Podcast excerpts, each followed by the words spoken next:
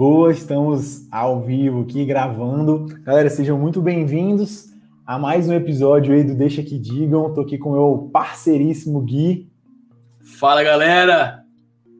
Boa. E hoje a gente veio trocar uma ideiazinha aí sobre erros, mas antes da gente começar um pouquinho esse nosso papo, a gente não podia deixar de pedir para você que está escutando a gente aqui seguir o DQD, o Deixa Que Digam no Instagram no arroba deixa que digam, muito simples, é o mesmo nome.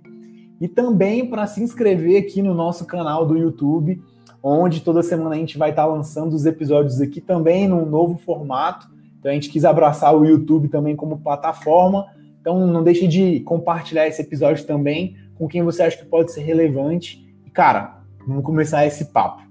Gui, queria começar te perguntando aí com uma pergunta provocativa.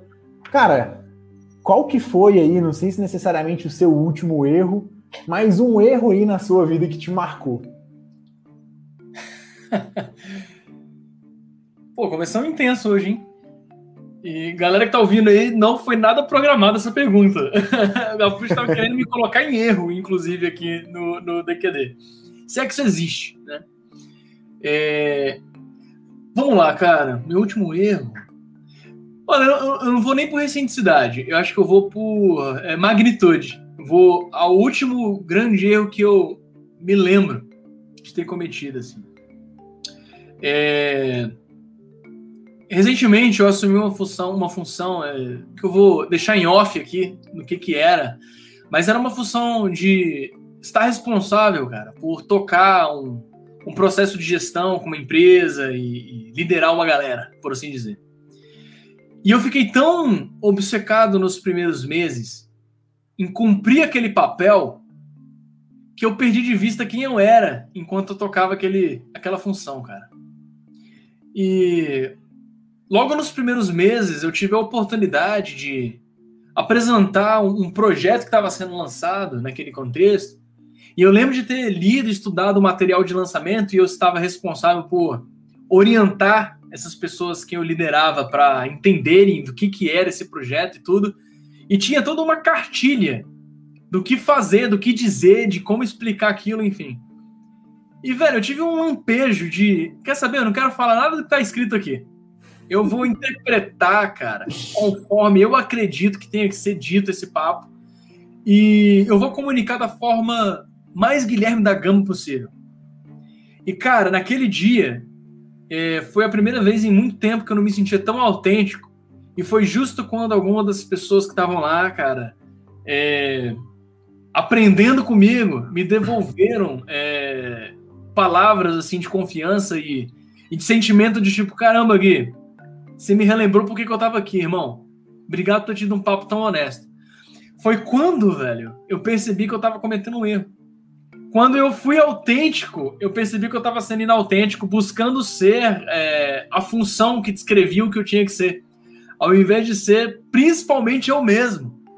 É, aplicando, claro, aquela responsabilidade, mas primeiro eu, depois o quê? Ao invés de primeiro o quê, depois eu. Ou seja, eu me alienei no processo e eu estava sendo só mais um ali. Enfim, eu acho que o primeiro erro foi ter perdido de vista é, a minha essência, cara o que, que eu tinha a dizer e não o que eu deveria dizer naquele lugar. Enfim, foi uma virada de, de, chave poderosa, irmão. E Mike, o que, que você acha que. Assim, o que, que você aprendeu dessa parada? Que assim, você me contando isso agora, eu entendi que foi um erro positivo, assim, sabe? Pelo menos para tu. Sim. É, o erro, ele sempre se torna positivo, eu acho, quando a gente é capaz de é, trazer um novo significado para o que a gente quer fazer em seguida. Né? Ou até mesmo entender que, por conta desse erro, você pode se perdoar, é, ressignificar seu passado e tudo. Aí se torna muito positivo. É, se torna tragicamente horrível quando você insiste no erro, mesmo percebendo que está errando, ou quando você se pune a partir de uma consciência anterior que você não possui no momento que você percebe do erro. É como dizer, nossa, eu errei muito 10 anos atrás. Cara, é... entenda o teu erro e tenta buscar é, insights para tua vida do presente. Mas se tu ficar se punindo no passado, é... mano, você vai entrar num, num, num, num processo muito cruel consigo mesmo. Você não tinha a capacidade de pensar sob a perspectiva que você tem hoje. Eu, eu não sei se eu te respondi. Eu sinto que eu não te respondi. Eu fui, eu fui entrar num devaneio e aí eu errei na resposta que tu pretendia. e aí já entra o primeiro insight, velho. A gente muitas vezes sente que tá errando, errando, é, porque a gente sente que tá frustrando a expectativa do outro. Olha, eu senti que eu errei na resposta porque eu senti que eu não estava correspondendo à sua perspectiva. Gui, isso é muito legal, porque você falando me trouxe é, esse insight que você trouxe, me trouxe outras duas coisas. A primeira é que meu pai sempre, meu, eu falo muito do meu pai aqui, né? Meu pai, meu pai e minha mãe ambos têm saberes muito legais, assim, sempre passaram pra gente, para mim e pro meu irmão. E ele sempre falou para mim que só bate de carro quem anda de carro. Mas é sim. Então, assim, a primeira vez que eu bati o carro, no começo da carteira, que eu tinha acabado de tirar, cara, eu fiquei arrasado. Falei, nossa, mas eu poderia ter virado um pouco mais para lá, eu deveria ter prestado atenção, eu deveria, eu poderia. E ele falou, Rafael, normal, cara. Sim, você tá de castigo, mas você vai ter que pagar. Brincadeira. Mas assim, cara, só, erra, só bate de carro quem anda de carro. Exato. E eu acho que é exatamente isso. Só erra quem faz, né? só erra quem vive, só erra, só erra quem vive, exatamente. Então, assim, demonstrou que, cara, você só vai errar se você estiver fazendo, se você estiver em movimento, se você estiver vivendo, igual você trouxe. E uma outra coisa, o quanto você pode aprender com o erro, né? Aprenda com seus erros. Minha mãe também sempre falava: aprende com os erros dos outros que dói menos. Se você vê alguém errando alguma coisa, aprende que você não pode fazer aquilo ou algo parecido com aquilo que você vai se dar mal. Então, buscar sempre aprender com os erros, né? E ver que eles são coisas normais, né, do dia a dia. E que a gente pode sim se basear em exemplos, se basear nas vivências de outras pessoas. E aí uma parada que eu tenho falhado muito é de assumir muitas responsabilidades e mais do que eu dou conta. Que, pô, a gente for pensar nas esferas da vida, né? Eu tenho a esfera da minha vida familiar, minha com a minha esposa, eu tenho a minha esfera familiar com os meus pais, com os meus sogros, com meu irmão, com meu cunhado, com a minha família como um todo. Eu tenho as minhas obrigações profissionais, eu tenho as minhas obrigações empreendedoras dos meus projetos, do podcast. Eu tenho as minhas obrigações religiosas, eu tenho as obrigações do grupo da igreja que eu escolhi fazer parte. Cara, e aí eu fui assumindo várias responsabilidades, mas em algum momento eu tive que começar a priorizar, né? A ver o que era mais importante. E aí eu comecei a colocar de lado várias coisas, várias responsabilidades. E, consequentemente, eu acabei não entregando, ou não fazendo, ou não cumprindo as expectativas das pessoas que estavam ali, né? Então, para mim, hoje, esse é o maior erro e que eu não consigo me desvencilhar dele, assim, sabe? Eu tenho uma grande ideia, ou eu sou chamado por uma coisa muito legal, se ela tem um pouco a ver com o que eu acredito, eu tendo a agarrar, sabe? Eu tendo a agarrar e eu tendo a me entregar só que ela acaba não se demonstrando essencial para a minha vida continuar no eixo, e eu acabo deixando ela falhar, sabe? Eu acabo falhando como alguém ali dentro. Então acho que hoje esse é o erro que eu tenho tido mais recorrente e que eu ainda não aprendi com ele. E que eu ainda não aprendi com ele. Mas assim, eu consigo falar o que eu percebo que tá errado em mim, mas eu não consegui mudar. Então, tô continuando batendo o carro, porque eu tô andando de carro, mas eu tô com o carro batido ainda, sabe? Não consegui é. arrumar ele, não. Velho, a gente ouvindo, eu tenho que te fazer essa pergunta, né? O que, o que, que falta para você aprender com o erro? Porque, assim, na verdade, o que eu fiquei pensando é o que, que é a virada, vou colocar entre aspas aqui esse termo, né? Essa virada de chave entre aprender com o erro e continuar errando. Então, o que, que acontece para sair do patamar de continuar errando para entrar no patamar de aprendi com erro? Ou seja, o que, que precisa acontecer para a pessoa aprender com o erro?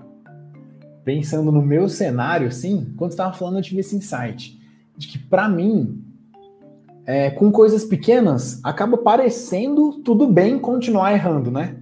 Ah, é só mais uma pessoa que eu frustrei, ou é só mais uma coisinha que eu deixei de entregar, ou é só mais alguma pessoa que contou comigo e eu não consegui fazer, sabe? Mas você falando, para mim pareceu, falando de mim também, né, mas tentando contextualizar como uma ideia glo global, entre aspas, né? E agora que tem vídeo a gente pode dizer global com os dedinhos também. é que o erro ele se torna irreparável e a gente precisa mudar e acertá-lo à medida que ele se torna, vamos dizer assim, irreparável mesmo, né? A partir daquele momento que ele se tornou uma parada tão grande e tão má para nós ou para os outros que a gente precisa fazer diferente. Porque se a gente não fizer, algo vai entrar em ruptura, sabe? Algo vai quebrar e as coisas vão deixar de ser como era antes. Sabe? Eu, eu, eu, inclusive, penso que talvez não seja nem reparável, Rafuxa. Eu acho que irreparável, tudo é, de fato, irreparável. O acerto é irreparável e o erro é irreparável, independente da magnitude, né? Porque a gente nunca consegue voltar ao estado anterior das coisas. As coisas elas sempre são transformadas e é a partir disso que você faz uma outra coisa. Ou seja, irreparável tudo é. Eu acho que talvez seja é, o quão traumático foi o erro. Porque se a gente vai relevando os pequenos erros, talvez sejam pequenos incômodos. É quando o erro é traumático que a gente aprende com o erro, né? É, mas aí eu fico também pensando que se a gente precisa passar pela fase do trauma para aprender com o erro, é porque talvez a gente esteja utilizando recursos é, meio escassos né, da nossa capacidade de aprendizagem. Porque primeiro você fala assim, eu acho isso bem interessante, a gente precisa aprender com o erro dos outros. Né? O, o conselho da sua mãe, eu acho que ele é um conselho atemporal. Né? A gente deve né, se ambientar, se contextualizar, estudar, se referenciar. Mas ao mesmo tempo, se a gente ficar só aí, a gente paralisa, né? Eu passo a ser um grande estudioso de, er de erros e eu nunca erro, ou seja, eu também não me coloco no lugar de viver. Só que, por outro lado, se somente a vivência traumática me leva ao aprendizado, eu estou saindo de um lugar de eu não posso errar de jeito nenhum para um lugar de eu só vou errar dramaticamente. O que seria o meio, o meio termo, cara, do, do seguir errando, seguir vivendo. Alguns erros são mais graves do que outros, porque os contextos mudam, a gente não, não nós não estamos preparados a muitas vezes a nós muitas vezes não somos preparados e estamos inclusive educados a cometer pequenos erros, a gente vai cometer grandes erros também. Mas como buscar esse equilíbrio de não ter que recorrer a um trauma ou ter que recorrer a um isolamento para viver do aprendizado de um erro. Faz sentido, velho? Velho, faz total sentido. Enquanto você tava. Assim, eu não sei te responder isso, Gui. Mas eu acredito, sim, e vejo no mundo ideal que seria muito bom a gente não precisar chegar no trauma, né? Que caramba, a gente só vai precisar, a gente só vai conseguir aprender quando algo for extremamente marcante na nossa vida, sabe? Quando algo de machucado de fato fizer uma cicatriz, sabe? O corte a gente não, a gente não consegue aprender com um corte pequenininho, precisa ser um corte grande e profundo. Porra, que pena, né? Talvez seja melhor a gente conseguir aprender com um corte pequenininho, né? Com a possibilidade do corte, quem sabe até tentando ser melhor em cima disso. Mas enquanto você estava falando sobre, eu pensei muito na chance que a gente tem de errar. Porque, por exemplo, você falou do trauma eu fiquei pensando o que aconteceu com a gente, como deixa que digam, né? Deixa que digam business, deixa que digam limitada. Cara, a gente fez um investimento aí de grana que não vai dar retorno. E a gente está tentando correr atrás de amenizar o prejuízo. Mas por que, que a gente errou assim, né? Porque a gente tinha a possibilidade de poder errar. Se a gente não tivesse o recurso para fazer o investimento, a gente simplesmente não faria sabe? E aí eu acho que também o privilégio, ele traz a possibilidade de, de poder errar, né? E de poder aprender com os erros. Agora eu fico imaginando pessoas que têm uma condição financeira um pouco mais complicada, né? Talvez a chance de erro que eles tenham é menor.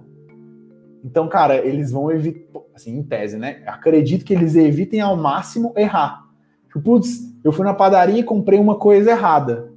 Esses dias eu fui na padaria, comprei, a Aline tinha minha esposa tinha pedido leite condensado, eu comprei um leite condensado sem lactose. Porra, não é, não é muito gostoso um leite condensado sem lactose para quem tá acostumado com um leite condensado top, né? Mas, ah, pô, pra mim tudo bem, foram, sei lá, acho que 10 reais, 15 reais de leite condensado que eu comprei.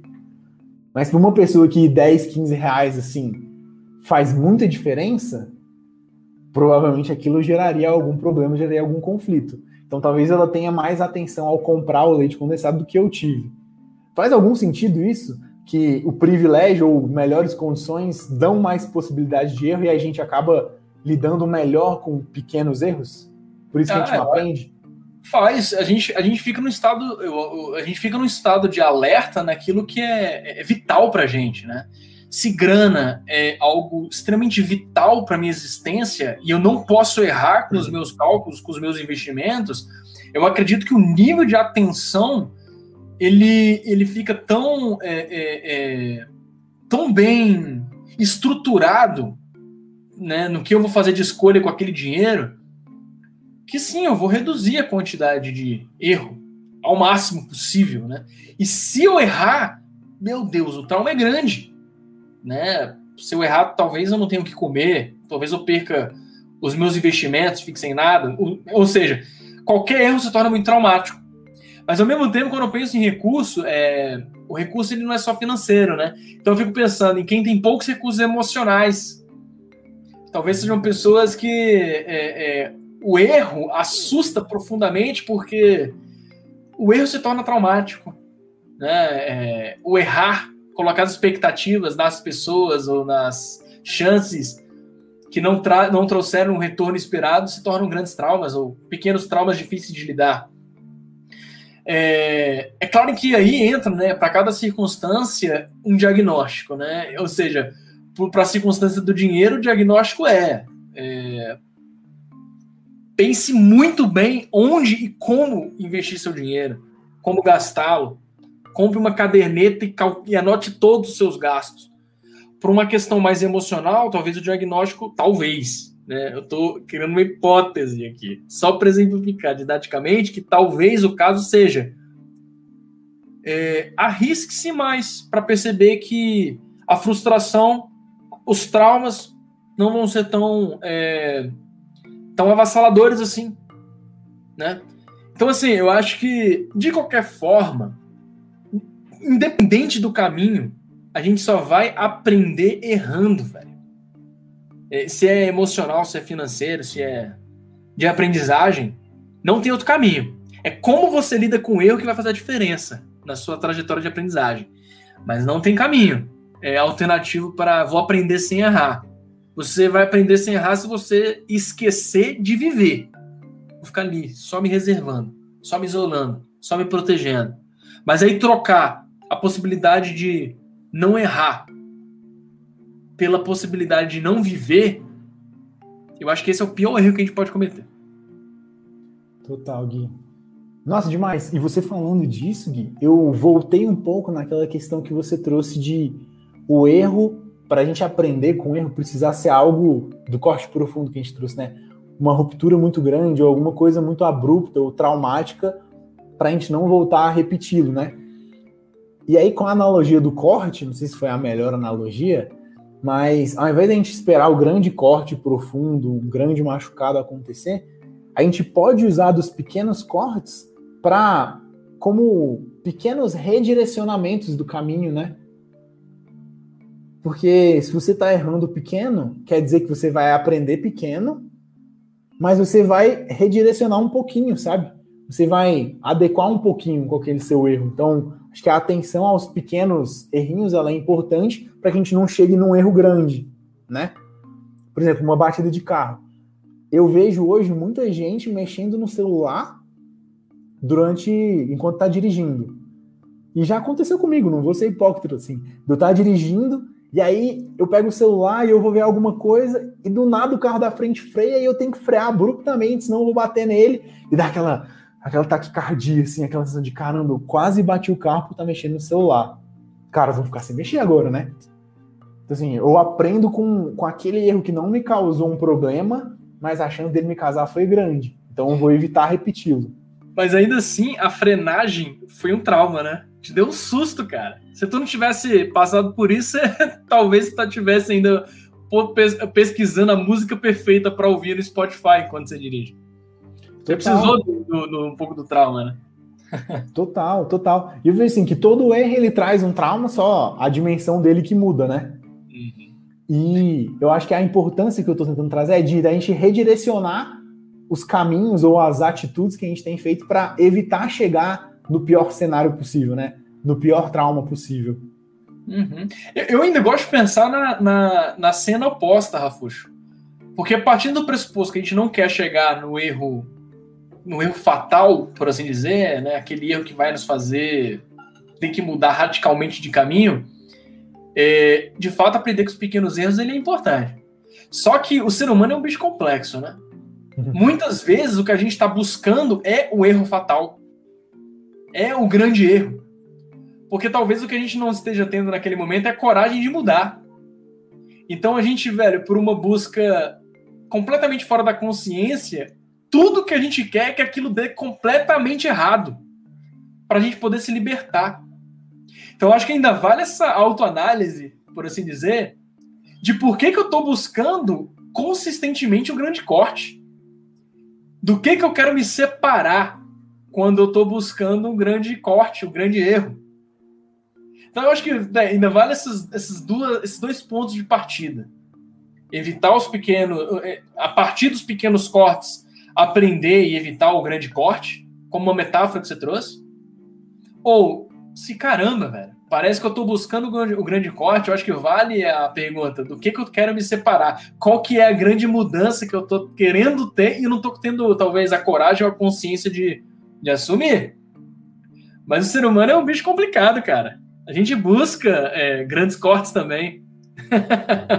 aí, aí, vem aí a, a coragem de falar: bom, talvez eu não precise ter o grande corte para ter grande mudança. Galera, tô mudando. Não vou, não vou passar pela tragédia do, do trauma.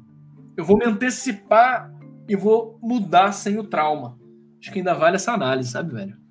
tentando palpabilizar é, depois do susto aí de quase bater o carro mexendo no celular, é não voltar a mexer, né?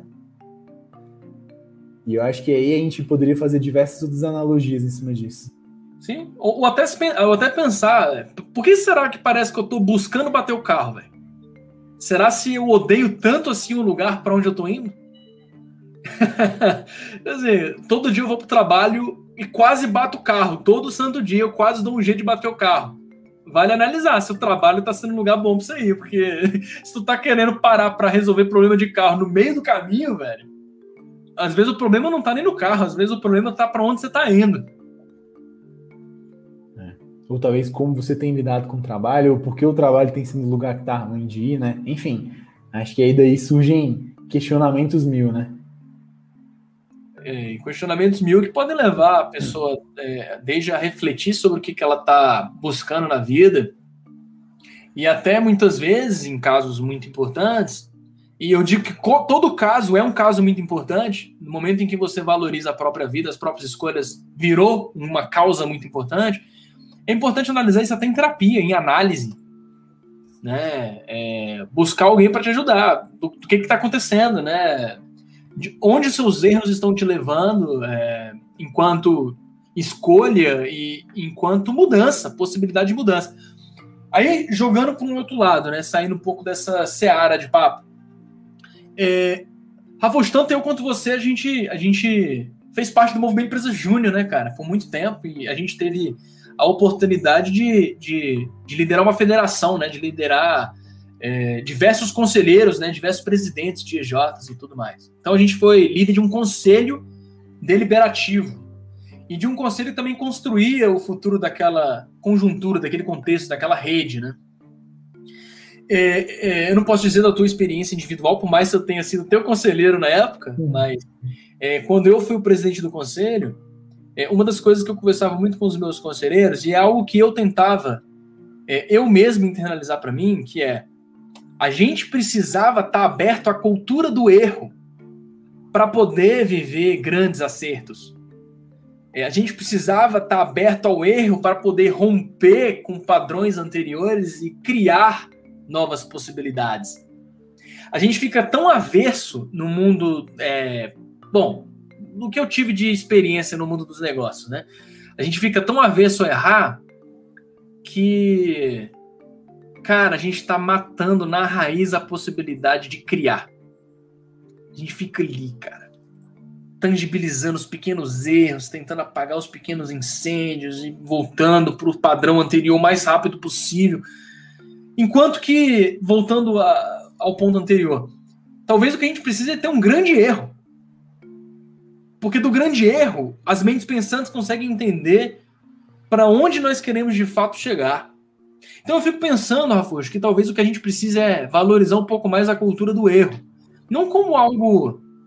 É, sei lá, como é que eu posso dizer isso? Não como algo é, dramático no sentido de perda, mas no, no sentido de libertação mesmo. Vamos errar para poder criar, vamos errar para poder acertar. Enfim, né, véio, tu que tá no, no business aí com, com os quatro pontos vitais da alma, do espírito, mente e corpo, cara. O que, que você acha sobre errar no mundo dos negócios? Cara? O que, que isso diz a respeito para você também, velho? Gui, eu gostei muito dessa analogia que você trouxe, e aí dá para falar milhares de coisas sobre, né?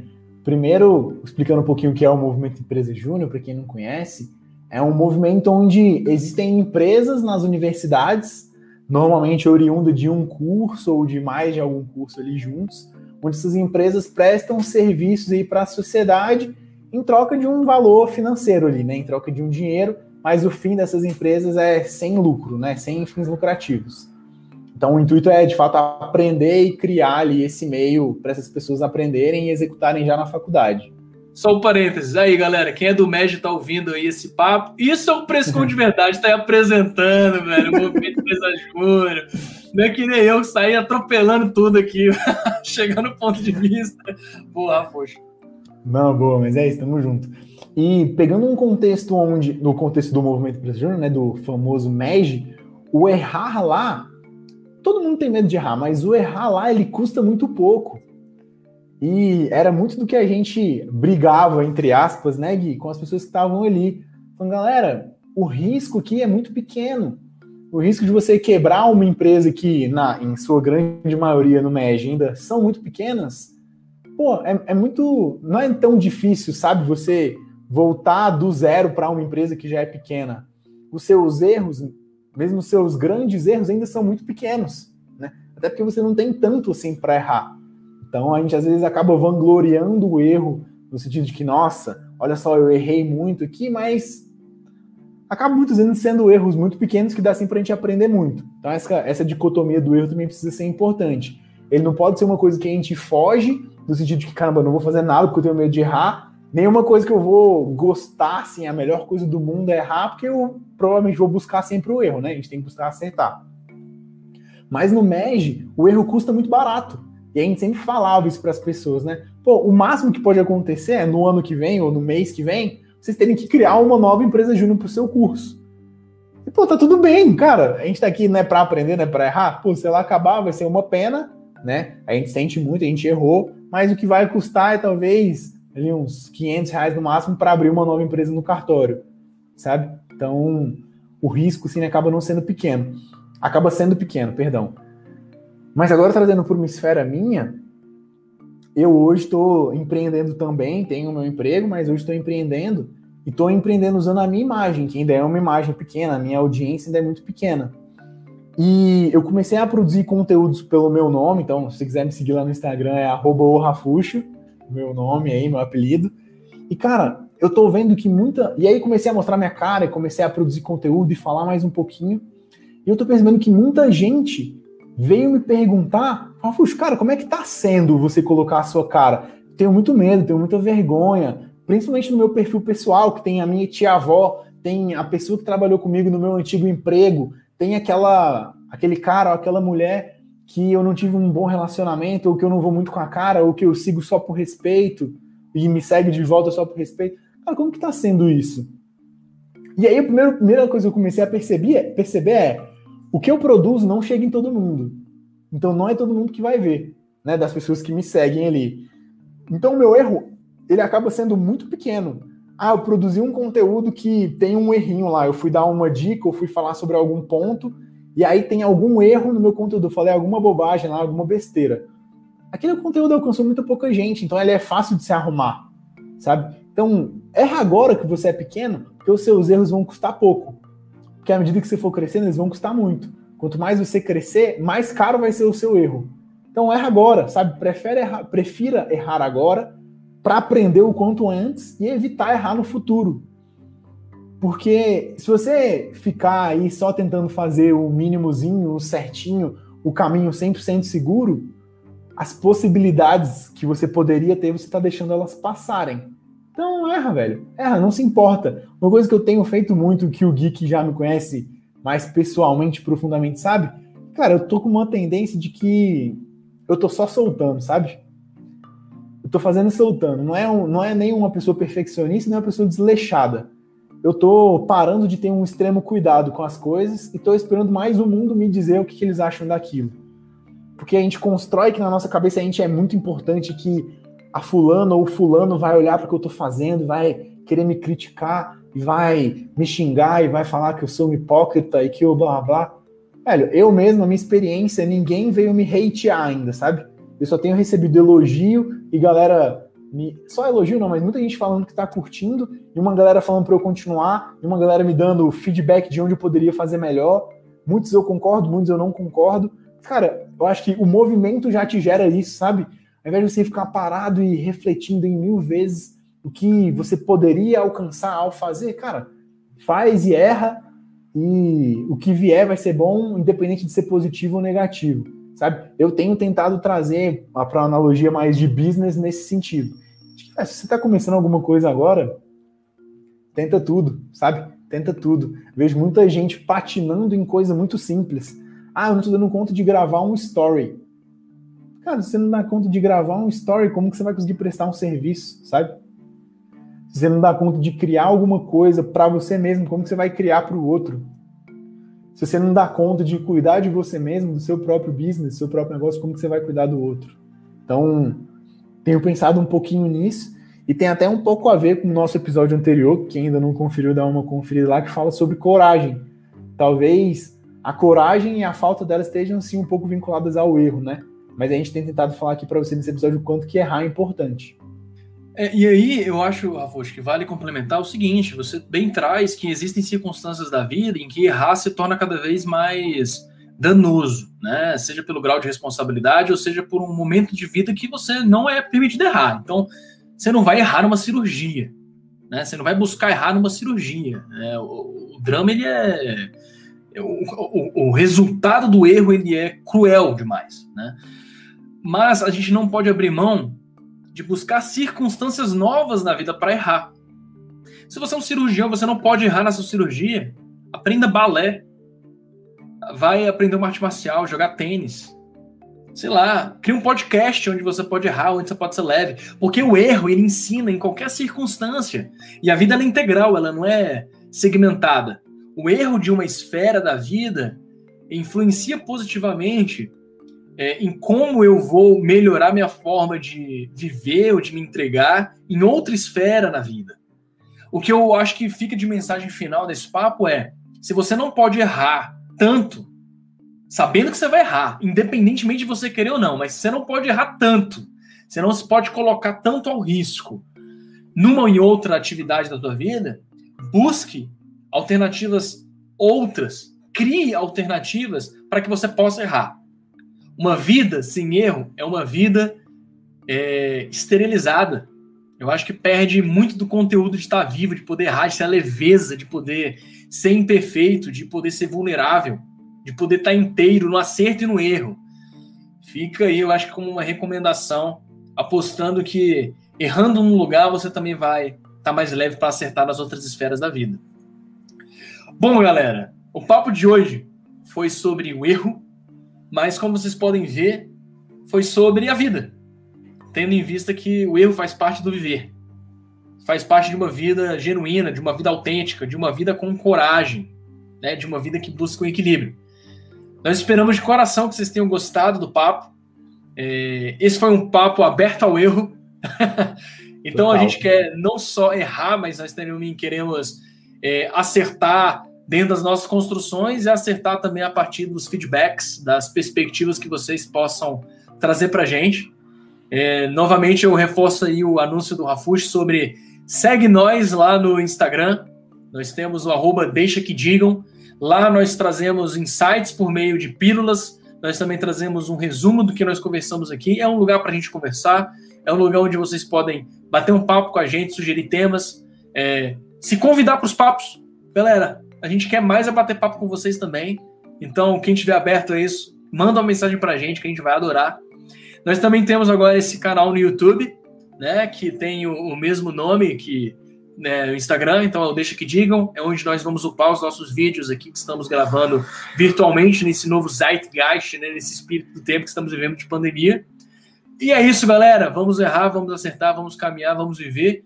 Um beijo, um queijo, uma goiabada aí pra gente. Tamo junto demais. Valeu, galera.